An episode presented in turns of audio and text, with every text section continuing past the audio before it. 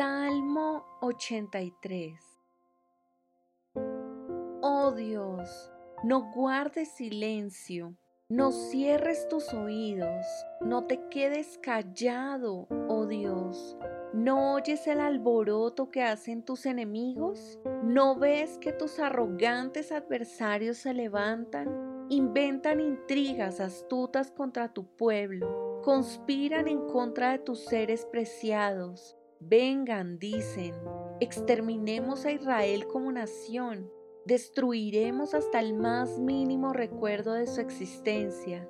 Efectivamente, esta fue su decisión unánime. Firmaron un tratado de alianza en tu contra. Los edomitas y los ismaelitas, los moabitas y los agarenos, los giblitas, los amonitas y los amalecitas, y los habitantes de Filistea y de Tiro. Asiria también se unió a ellos y se alió con los descendientes de Lot. Haz con ellos lo mismo que hiciste con los madianitas y como hiciste también con Císara y con Javín en el río Sison.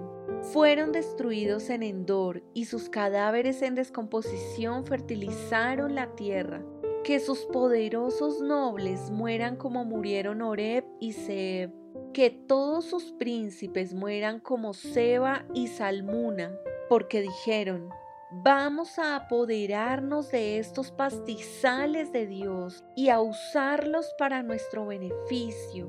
Oh mi Dios, espárcelos como arbustos que ruedan, como a paja que se lleva el viento. Así como el fuego quema un bosque y una llama incendia las montañas, persíguelos con tu tormenta feroz, atérralos con tu tempestad, desacredítalos por completo hasta que se sometan a tu nombre.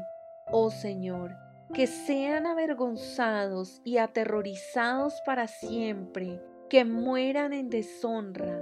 Entonces aprenderán que solo tú te llamas el Señor que solo tú eres el Altísimo, Supremo sobre toda la tierra.